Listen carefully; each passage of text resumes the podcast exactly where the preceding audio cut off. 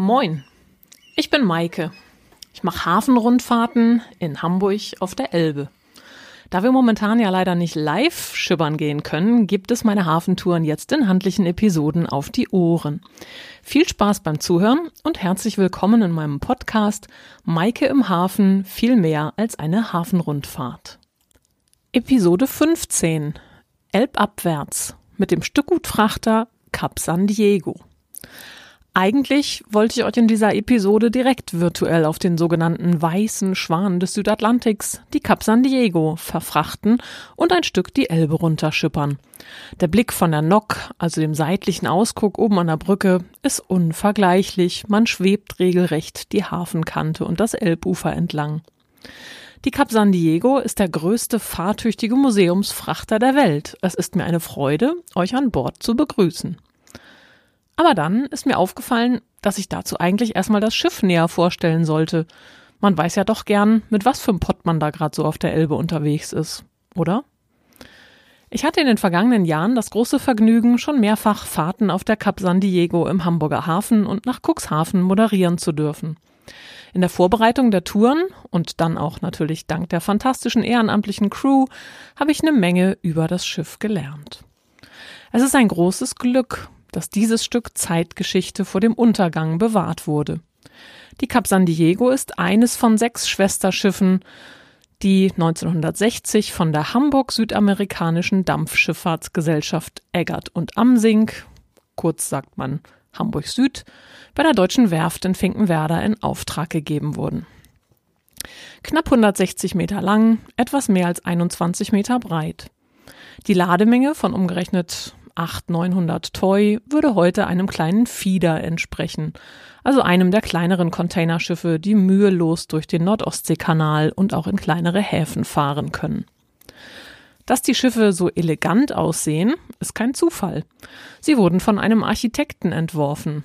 Cäsar Pinnau begann seine Karriere mit eleganten Villen und ist zum Beispiel auch für den Stammsitz der Hamburg-Süd-Reederei verantwortlich. Er war der Haus- und Hofarchitekt der Familie Oetker. Ja, genau, die mit dem Pudding und der Pizza, zu deren Konzern die Reederei bis zu ihrem Verkauf gehörte. Seit Dezember 2017 ist Hamburg Süd ein Teil von Maersk, der weltgrößten Containerschiffreederei. Wenn man die Kapsan-Schiffe mit anderen Frachtern ihrer Zeit vergleicht, fällt die schön geschwungene Buglinie auf. Große Schornsteine sucht man vergeblich, die Brücke, Kajüten und Wirtschaftsräume befinden sich mittschiffs, ebenso die Hauptmaschine. Die Schwesterschiffe, die Cap San Antonio, Augustin, Lorenzo, Marco und Nicolas, wurden im Laufe der 80er Jahre verschrottet. Falls euch die Namen denn noch bekannt vorkommen sollten, inzwischen fährt eine neue Kapsan-Flotte für die Hamburg Süd und einige der alten Namen wurden wiederverwendet. 1962 ging die Cap San Diego erstmals auf Fahrt Richtung Südamerika. Sie machte in den folgenden 20 Jahren insgesamt 120 Fahrten. Dann wurde sie an eine spanische Reederei verkauft, nach wenigen Jahren an eine indische und sollte schließlich unter dem Namen Sangria in Hongkong verschrottet werden. Zum Glück gab es aber eine private Initiative mit Unterstützung des Hamburger Senats und die konnte das Schiff zum Schrottpreis von zweieinhalb Millionen Mark Mitte der 80er zurück nach Hamburg holen. Die lange Überführung, die das Schiff aus eigener Kraft geschafft hat, wurde aus dem Erlös ihrer letzten Ladung bezahlt. Das war eine Partie Zucker. Ende Oktober 86 war die Cap San Diego endlich wieder fest in Hamburg und wurde erstmal aufwendig restauriert. Pünktlich zum Hafengeburtstag zwei Jahre später wurde das Schiff dann der Stiftung Hamburger Admiralität übereignet, die sich seitdem darum kümmert. Wenn man das Schiff zum ersten Mal betrachtet, dann fallen vor allem die Ladebäume auf. 17 Stück finden sich an Deck. Damit konnte das Schiff aus eigener Kraft laden und löschen und war nicht auf die jeweiligen Hafenanlagen angewiesen. Der Schwergutbaum am Vormast, der sogenannte Fockmast, hatte eine Tragfähigkeit von bis zu 50 Tonnen. Damit wurde zum Beispiel auch mal eine komplette Diesellok an Bord gehievt. Auf dem Heckhaus vor Luke 1 finden sich zwei Bord-Wippkräne, die übrigens von Kampnagel in Hamburg-Winterhude gebaut wurden, heute als Kulturzentrum bekannt. Damit konnte in Luke 1 und Luke 5 mit zwei Gängen Schauerleuten parallel gearbeitet werden. Eine Gang bestand in der Regel aus fünf bis zehn Mann. Der Reservepropeller, den man heutzutage an Deck bestaunen kann, kam übrigens erst im Zuge der Restaurierung mit an Bord. Vergleicht man ihn mit den gigantischen Propellern der heutigen Containerriesen, wirkt er fast winzig, obwohl er über 16 Tonnen wiegt und einen Durchmesser von 5,60 Meter hat. Was hat die Cap San Diego eigentlich früher für Ladung gefahren? Die Cap San-Schiffe waren schnelle Stückgutfrachter. Sie waren sogenannte MCVs, Mixed Cargo Vessels. Sie fuhren im Liniendienst nach Südamerika hin und her, auch mit Passagieren. Daher gab es eine richtig gute Ausstattung an Bord, die man heute bei einer Schiffsbesichtigung noch bewundern kann. Wer vermutet auf einem Frachter schon ein Pooldeck, eine gut sortierte Bar und eine Bibliothek? Es gab damals sogar Animateure und Spielprogramme für die Gäste. Maximal zwölf Passagiere konnten in vier Einzel- und vier Doppelkabinen mitschippern. Wer viel Zeit und das nötige Kleingeld hatte, konnte eine gut zweimonatige Rundreise von Hamburg nach Südamerika und zurück machen. 1972 kostete das 5000 Mark. Die Hälfte der Zeit war dabei Fahrzeit, die andere Hälfte wurde gelöscht und geladen, was für die Fahrgäste Freizeit bedeutete. Heutzutage kann man in den Kabinen übrigens übernachten. Wer sich also mal im Hamburger Hafen sanft in den Schlaf schaukeln lassen möchte, ist hier genau richtig. Einfach mal gucken unter capsandiego.de. Da findet ihr natürlich auch viele weitere Informationen und tolle Bilder zum Schiff. Die Ladung insgesamt war vielfältig. Als Mixed Cargo Vessel lud die Cap San Diego Stückgut, Schüttgut, flüssige Ladung und war Kühlschiff. Von Europa nach Südamerika transportierte sie zum Beispiel Arzneimittel, Filme und Kassetten, Fernseher, Chemikalien, Farben, Batterien, Elektromaterial, Pkw, Lkw, Traktoren, Büromaterial, Stahl, Maschinen und Maschinenteile. Auf dem Rückweg wurde in sechs Tanks Süßöl transportiert. Das war ganz lukrativ für die Reederei. Süßöl werden fette Öle beim Seetransport genannt. Sie sind bei Zimmertemperatur flüssig und haben einen hohen Anteil ungesättigter Fettsäuren. Außerdem kamen noch Düngemittel, Tierhäute, Kaffee, Tee, Tabak, Leim, Obst und Gemüse und auch Rinderhälften an Bord. In Luke 4 baumeln heute noch die Haken an der Decke. Das Fleisch konnte also schon mal gut abhängen auf dem Weg nach Europa. Die unterschiedlichen Güter wurden je nach Zielhafen und Verträglichkeit untereinander in die einzelnen Ladebereiche sortiert und verstaut. Als der amerikanische Transportunternehmer Markham McLean in den 50er Jahren allerdings den Container erfand, da begann eine Revolution in der Schifffahrt. Schon 1967 kam das erste Vollcontainerschiff nach Hamburg und damit war im Grunde das Ende der konventionellen Stückgutschifffahrt eingeläutet. Wer das tolle Gefühl einer Mitfahrt trotzdem aber auch heute noch mal selbst erleben möchte, die Cap San Diego ist noch regelmäßig auf der Elbe und in der deutschen Bucht unterwegs. Die Termine gibt's auf der Website. Ein besonderes Ritual konnte man früher angeblich vor der Einfahrt nach Hamburg beobachten. Nach ihren langen Seereisen wurde die Cap San Diego schnell noch auf der Backbordseite hübsch gemacht. Bisschen pinseln, bisschen schrubben und an Deck alles an seinen Platz schaffen – aber warum nur an Backbord?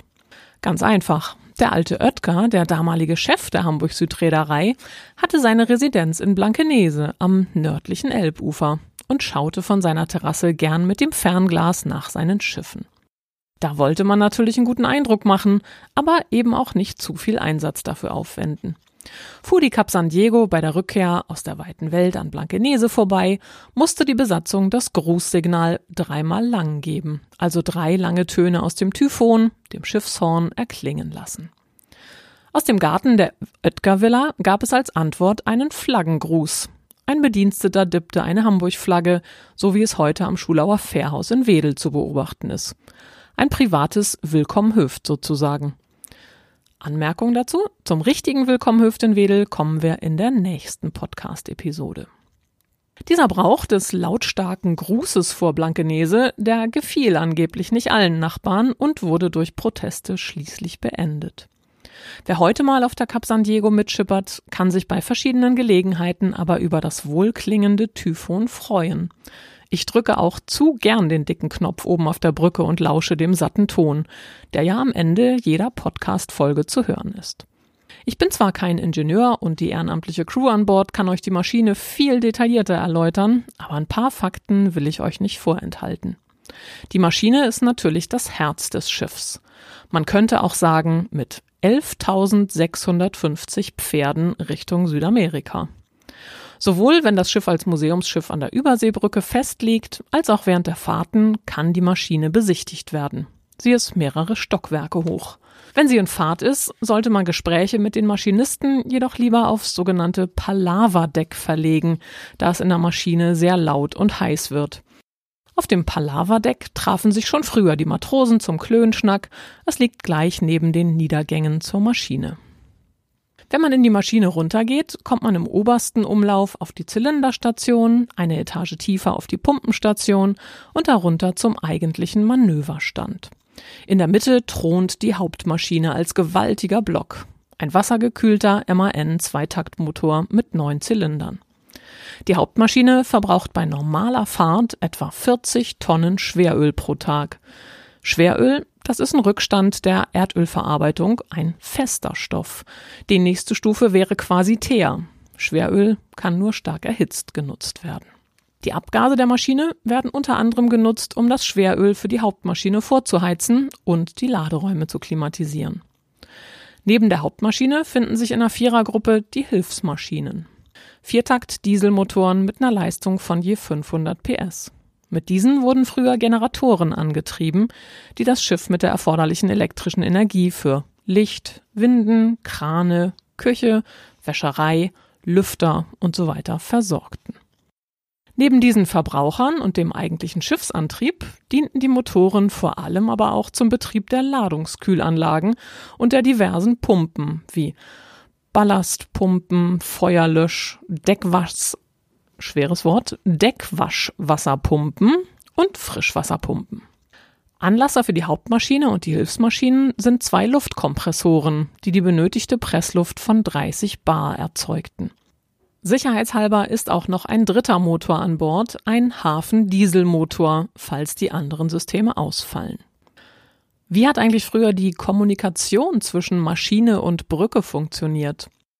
Der wachhabende Ingenieur steuerte die Hauptmaschine vom Manöverstand aus, also unten aus der Maschine. Die Befehle bekam er über den inneren Zeiger des Maschinentelegraphen und sie waren verbunden mit einem lauten Klingelsignal. Der Befehl musste durch den Handhebel auf dem Telegraphen bestätigt werden, erst dann verstummte das Klingeln. Dazu gibt's noch zusätzlich eine dreifache Absicherung, eine Wechselsprechanlage, ein Telefon und ein Sprechrohr. Ein kleiner Fun-Fact am Rande: Das Luxuskreuzfahrtschiff MS Europa von Hapag-Lloyd hat auch heute noch ein Sprechrohr zur Sicherheit. Wenn man die Maschine im Schiff besichtigt, kann man auch den 44 Meter langen Wellentunnel anschauen. Die Welle, das ist die Verbindung von der Maschine zum Propeller. Man sollte sich jedoch nicht verführen lassen, das Bilgenschwein zu füttern. Die Mannschaft an Deck und in der Maschine umfasst so 45 bis 49 Personen. Heutzutage sind auch mal Frauen dabei. Max, Blitz und Ede und notfalls auch das Bilgenschwein lässt man sich am besten bei einer Muck Kaffee auf dem Palaverdeck erklären. Ihr wisst nicht, was eine Muck ist? Englisch ausgesprochen kommt ihr vielleicht drauf. Ansonsten wird's höchste Zeit für eine Mitfahrt.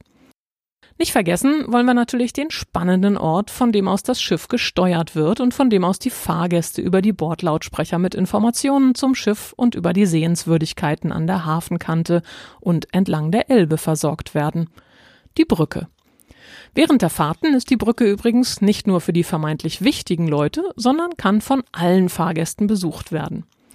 Am Liegeplatz geht das natürlich immer, im Einsatz ist das aber noch viel spannender.